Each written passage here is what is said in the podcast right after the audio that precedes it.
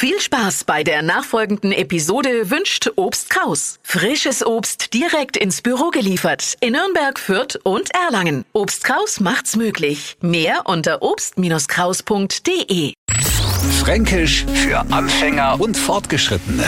Heute Gruschen.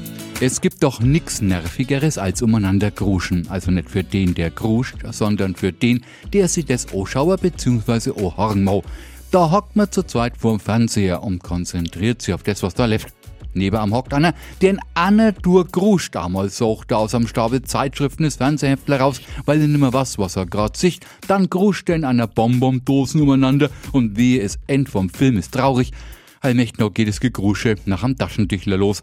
Der es nervt, obwohl jeder einmal ircher zwei umeinander gruscht, weil er was sucht. Gruschen lässt sie eigentlich nicht übersetzen. Der Neufranke kann jetzt halt mal seine Hausschlüssel in einer Tasche suchen oder ircherts ein Schriftstück aus einem Papierberg und schon ist er am Gruschen.